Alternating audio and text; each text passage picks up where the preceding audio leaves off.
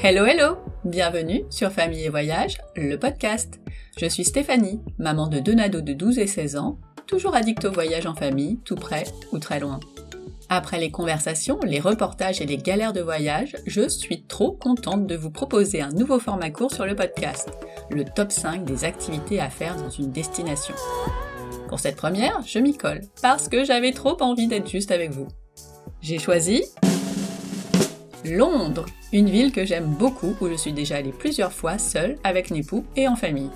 C'était d'ailleurs la destination qu'avait choisi mon 12 ans pour son voyage des 10 ans en 2020. Voilà, voilà, voilà. Autant vous dire que j'ai eu le temps de peaufiner le voyage depuis. En plus, les festivités du jubilé de platine de la reine ont commencé hier. Perfect timing, isn't it? Oh, ça va, hein, je sais que mon accent laisse encore à désirer.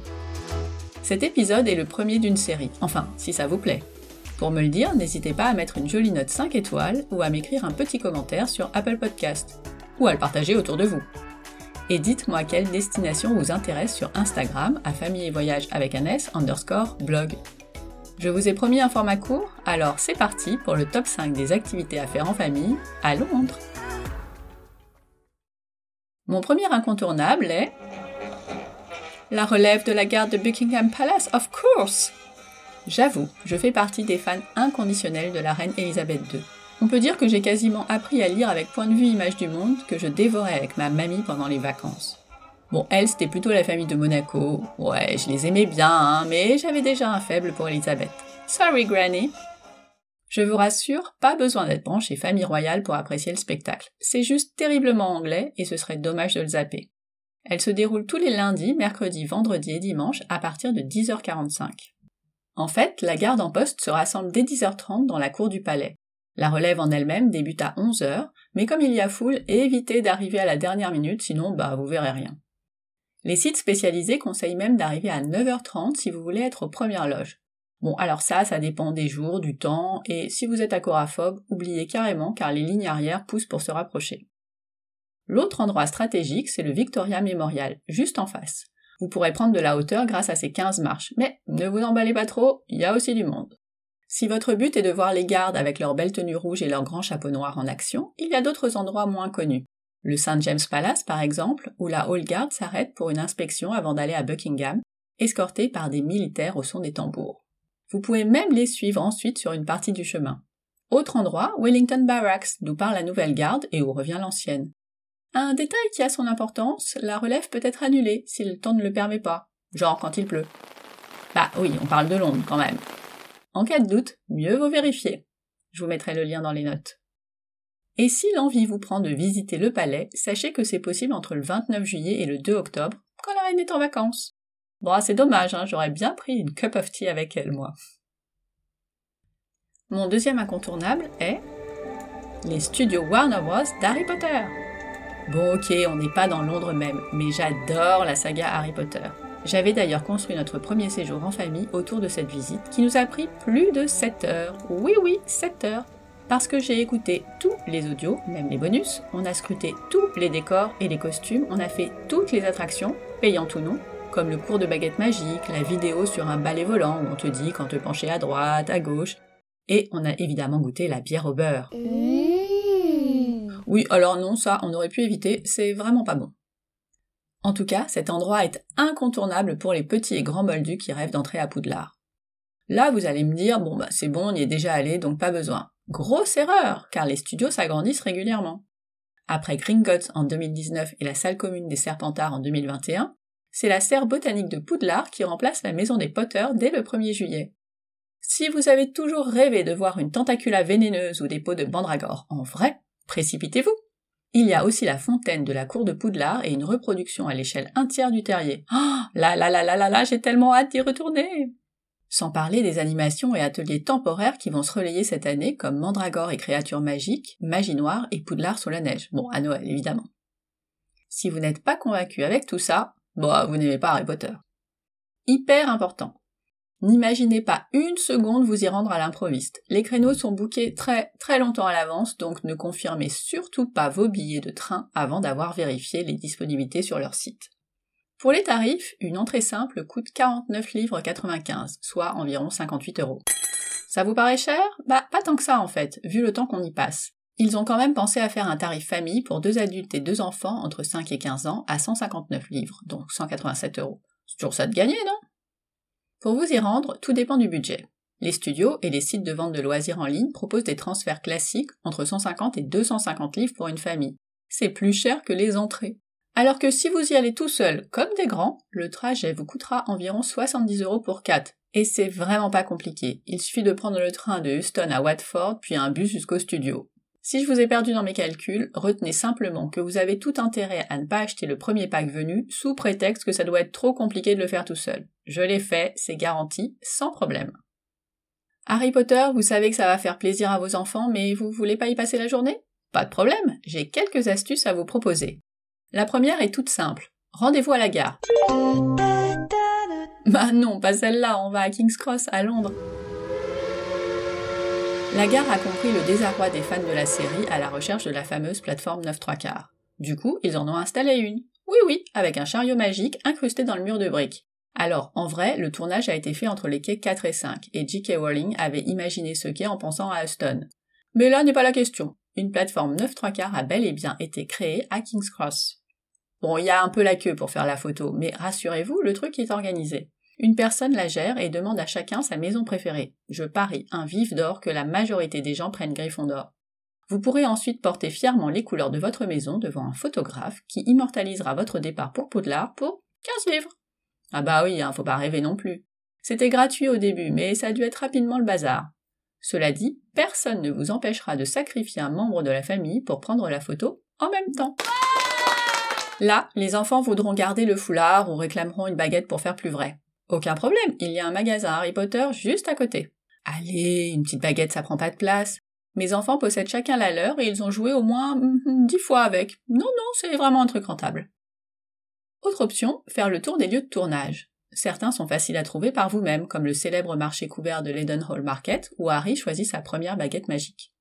Vous pouvez vous rendre ensuite au Millennium Bridge, c'est celui qui est détruit par les mange-morts dans Le Prince de sang mêlé. Bah, c'était du faux, hein, il est toujours là. Et vous pourrez en plus profiter de super points de vue sur la Tamise. Puis, Piccadilly Circus. C'est dans les rues du West End que Harry, Ron et Hermione s'enfuient pour échapper aux mange-morts, toujours eux, dans les reliques de la mort. Vous n'avez pas envie de vous transformer en Google Maps? Oh, je vous comprends. Dans ce cas, choisissez une visite guidée de la ville sur le thème d'Harry Potter. Vous faites ainsi d'une pierre philosophale deux coups. Bon, faut compter environ 30-35 euros par personne. Je vous mettrai les liens dans les notes de l'épisode. Et si vous avez des petits sorciers complètement accros, réservez une nuit dans l'une des chambres Harry Potter du Georgian House Hotel à Westminster. Ça coûte aussi un bras, mais là, vous serez sacré meilleur parent du monde.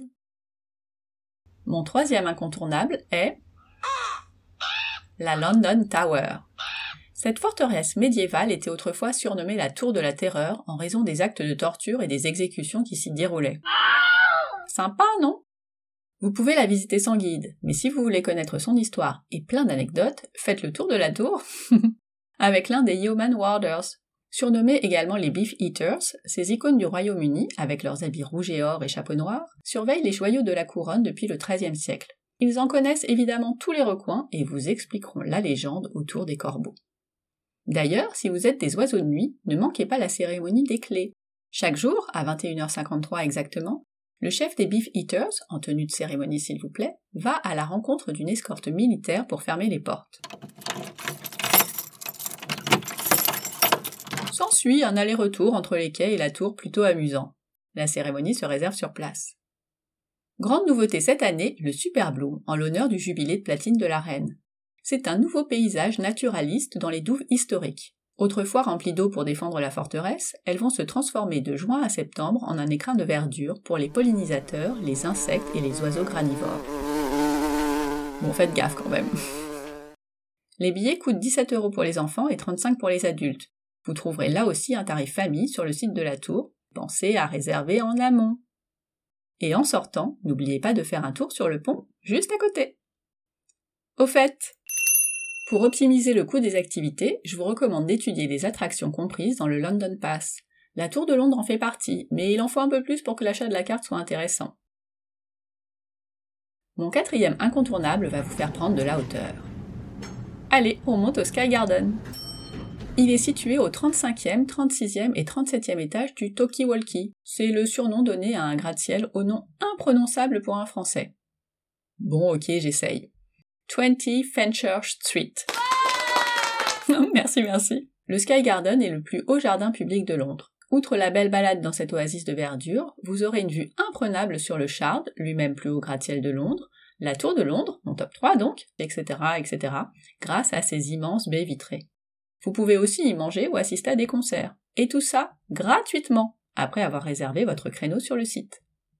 Autre possibilité, le Charme donc, ou le London Eye, la grande roue avec ses capsules de verre souvent présentées comme incontournables. Alors oui, la vue est bien à 360 degrés, et en plus la perspective change tout le temps.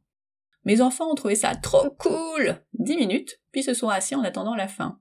À 35 euros par personne pour 30 minutes, euh, ça fait cher la perspective, non? Yes. Alors, je ne dis pas qu'il faut pas y aller, hein, je vous partage mon expérience. Si ça vous branche, privilégiez le soir pour voir la ville illuminée et achetez vos billets à l'avance. Dernière possibilité, beaucoup moins connue, survoler la Tamise à bord d'un téléphérique. No way. Ouais, si, si. Il traverse les deux rives de la Tamise et relie les stations North Greenwich et Royal Victoria. Un aller simple dure entre 5 et 10 minutes et coûte entre 2 livres 30 et 4 livres 50, et même moins si vous avez l'Oyster Card ou une Travel Card. Renseignez-vous. On est bien loin des 32 livres du London Eye. et puisque vous êtes à Greenwich, profitez-en pour aller admirer ou visiter le Cutie Stark, un magnifique clipper classé au patrimoine mondial de l'UNESCO depuis 1997. Mon dernier incontournable est double. What? Oui, je fais aussi dans le sur-mesure pour faire plaisir aux enfants et aux nados. Okay. Allez, je commence par les ados. Vous avez des amateurs de street art dans la famille? Alors hop, direction Shoreditch, le quartier hipster et babacool de Londres. Des centaines d'artistes y ont déjà posé leurs graffitis, en particulier sur Brick Lane où vous pouvez voir la majorité des œuvres. Là encore, pas besoin de visite guidée, il suffit de flâner dans le quartier pour les découvrir, ou même de suivre un itinéraire en ligne. Bon, et s'ils veulent s'essayer à l'art urbain, des ateliers existent, je vous mettrai les liens dans les notes. Pour les ados encore, difficile de faire l'impasse sur Covent Garden.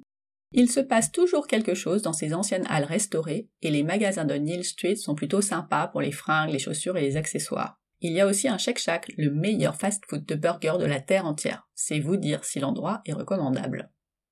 Enfin, si comme moi vous avez des footballeurs, faites-leur plaisir en allant voir un match ou en visitant Wembley. Bon, ça, ça marche à tous les âges en fait. On passe aux plus petits. Avec eux, pas question de faire l'impasse sur... Le parc, bien sûr, youhou Pour moi, c'était une punition d'aller au square quand les enfants étaient petits. Sauf en vacances. C'est différent, plus exotique, et, soyons honnêtes, on est bien content nous aussi de faire une pause après les visites de la journée. On est tranquille, sur un banc, pendant qu'eux courent partout en hurlant alors que dix minutes avant ils ne voulaient plus avancer. Il y a pléthore de parcs à Londres, mais si je ne devais en retenir qu'un, et c'est d'ailleurs ce que je vais faire, ce sera le Diana's Playground dans Kensington Gardens. Bon, ça aussi c'est pas facile à dire. Hein. Au centre, un énorme bateau pirate échoué sur le sable, sur les côtés des tentes d'indiens et plein de jeux à inventer. C'est vraiment top. Et en plus, ils s'amuseront avec de petits anglais pendant que vous, vous regarderez les écureuils. Tranquille, je vous dis. Et voilà Là, vous allez me dire, il est sympa ton top 5, hein, mais toutes les activités sont en extérieur. Genre, il fait toujours beau à Londres. ok, ok, je vais vous parler, ben, des musées. Bon, en vrai, ils sont tellement bien que vous allez même pouvoir les programmer s'il fait beau. Et en plus, ils sont gratuits. Number one, toute catégorie, le musée d'histoire naturelle. Il est top et il est immense, donc privilégiez la salle des dinosaures, elle est extraordinaire. En plus, Dippy, le dino préféré de la nation, est de retour. Sont pas beaux, mais pas de dino. Donc Dippy, c'est un impressionnant squelette de Diplodocus offert au musée en 1905. Il a repris sa place le 27 mai après une tournée triomphale de plus de 4 ans dans tout le Royaume-Uni pour voir l'évolution de la biodiversité. Oh, ça doit pas être brillant brillant. Son retour était tellement attendu par les Britanniques que des événements seront sans doute organisés, à l'instar de ces nuits un peu spéciales. Plusieurs fois par an, le musée permettait d'ailleurs aux plus passionnés d'amener leur sac de couchage et de dormir toute la nuit sous le squelette du Diplodocus, une harpiste jouant le thème de Jurassic Park en guise de berceuse. C'était un rêve de gosse, c'était le mien depuis que je suis tout petit. Je suis resté un grand enfant. C'était une soirée énorme. Et après, filez voir la salle des baleines. Ah oui, comme d'hab, réservé avant d'y aller. Vos enfants sont plutôt scientifiques? Pas de problème, le musée des sciences est juste à côté. Même principe que la Cité des enfants à la Villette, le musée regorge d'expériences et ateliers en libre accès. La galerie Equinor est d'ailleurs présentée comme la galerie interactive la plus spectaculaire du monde. Ce qui est sûr, c'est que ça va les occuper un moment. Dans un autre style, mais tout aussi intéressant et gratuit, le Design Museum. C'est hyper beau et on apprend plein de trucs sur des objets cultes, l'évolution des ordinateurs, enfin tout un tas de trucs. On peut y passer un bon et long moment en famille. J'ai vu qu'une expo temporaire sur le foot arrivait bientôt. Bon, elle est payante celle-ci, mais ça peut inciter certains à passer les portes d'un musée. Moi je dis ça. Le dernier truc en intérieur n'est pas un musée et sera à vos risques et périls. Si je vous dis le plus grand magasin de jouets de Londres. Eh oui, il s'agit d'Amlaise entre Piccadilly et Oxford Circus. Pourquoi je vous en parle? Parce que vous y trouverez des jouets issus de dessins animés introuvables en France, une énorme section Harry Potter, évidemment, et un rayon Lego de fou avec notamment une représentation de la reine. À défaut de la voir en vrai. Bon, prévoyez un peu de temps car le magasin propose des tonnes d'animations sur ses cinq étages. Je ne garantis pas que vous pourrez repartir sans passer par la caisse, mais là, c'est vous qui voyez. Bon ben, c'est pas tout ça, hein, mais le temps passe. Il est temps de finir avec quelques infos pratiques. Pour vous rendre à Londres, vous avez pas mal d'options. Ici, on aime prendre l'Eurostar qui nous amène au cœur de Londres en deux heures. Bon, c'est pas le train le moins cher, donc essayez de vous y prendre à l'avance. N'oubliez pas que tous les voyageurs, enfants inclus, doivent maintenant avoir leur passeport valide. Pour se déplacer sur place, le mieux c'est de mixer. À pied, à vélo, en métro, avec l'Oyster Card. Prenez au moins une fois un taxi noir, juste pour l'expérience. Et surtout, surtout, faites quelques trajets en bus rouge à Impérial. Ils sont trop beaux. Les enfants adorent monter à l'étage et se mettre devant pour faire semblant de conduire. Plusieurs lignes proposent des trajets sympas, mais si vous voulez avoir une chance d'emprunter les vieux vieux bus des années 60 où l'on monte encore à l'arrière, privilégiez la ligne 15 de Trafalgar Square à la Tour de Londres, celle que je vous proposais en top 3. Bon, elle est pas belle la vie? Pour le logement, tout est possible à Londres, comme dans toutes les grandes villes. En famille, c'est toujours plus simple de choisir un Airbnb ou un appart-hôtel. Mais les hôtels peuvent être chouettes aussi. Si celui d'Harry Potter ne vous tente pas plus que ça, j'ai bien aimé l'Ibis London City Shoreditch. Moi, il est long à dire celui-là. il est à côté du street art. Mon top 5 donc. Si vous choisissez l'appartement, c'est bien pratique, mais n'y prenez pas tous vos repas. Il faut aussi manger local. Je ne vais donc pas vous laisser sans quelques bonnes adresses, mais sorry, j'ai rien pour la jelly. What? Moi, je suis plutôt cup of tea et scones. Et ça tombe bien, Londres est l'endroit rêvé pour un afternoon tea. Alors bon, ce ne sera pas le repas le moins cher de votre séjour, mais c'est une expérience so british qu'il faut la vivre à fond dans un bel hôtel par exemple. Pour que cela ne vous coûte pas les deux bras, privilégiez ceux qui proposent une option enfant, comme le St. Hermins Hotel dans le quartier de Westminster. Au menu, scones, bonbons, sandwichs et thé, évidemment. 22 livres pour les enfants et 38 pour les adultes. Heureusement que vous n'aurez plus faim pour le dîner. Tout aussi incontournable, un bon fish and chips. Oui, je sais, les chips sont des frites, mais bon, j'ai pas trouvé de bruitage de frites, donc euh, voilà. Celui de Golden Union, dans Soho, fait partie des meilleurs de la capitale. Il a en outre le mérite d'être bon marché et de proposer une alternative végétarienne, ce qui est toujours appréciable pour, ben, les végétariens comme moi. Le poisson est très bon, dit Nepu, les frites, hmm, un peu moins. Pour varier les plaisirs, je vous propose deux autres adresses qui ressortent dans les classements. Les enseignes Poppies, qui en plus vous propulsent dans les années 50, et le Rock and Soul Place à Covent Garden, ce petit restaurant est une institution depuis 1871 et aime rappeler qu'il sert LA recette traditionnelle du fish and chips. Vous m'en direz des nouvelles Voilà Cette fois, j'ai fait le tour de mon top 5 des activités à faire en famille à Londres, avec, ok, 2-3 trucs en plus. J'espère que vous avez aimé ce nouveau format. N'hésitez pas à me le dire pour savoir si je continue ou pas à vous le proposer. Pour ça, rien de plus simple. Écrivez un petit commentaire sur Apple Podcast ou sur le blog. Vous pouvez aussi vous abonner, mettre une note 5 étoiles ou le partager autour de vous. Je sais qu'on vous le rabâche tous, mais c'est notre petite récompense après tant d'efforts pour vous proposer un chouette épisode. Et ça dit à Apple qu'il faut le mettre en avant. Alors à votre bon cœur, monsieur dame. Vous pouvez aussi me suggérer des endroits sur lesquels vous aimeriez un top 5 sur Instagram, un famille et voyage avec un underscore blog. Comme d'habitude, toutes les notes et les liens annoncés dans l'épisode sont sur mon blog famille et voyage avec un. On se retrouve la semaine prochaine. D'ici là, prenez soin de vous, inspirez-vous et créez-vous de chouettes souvenirs en famille.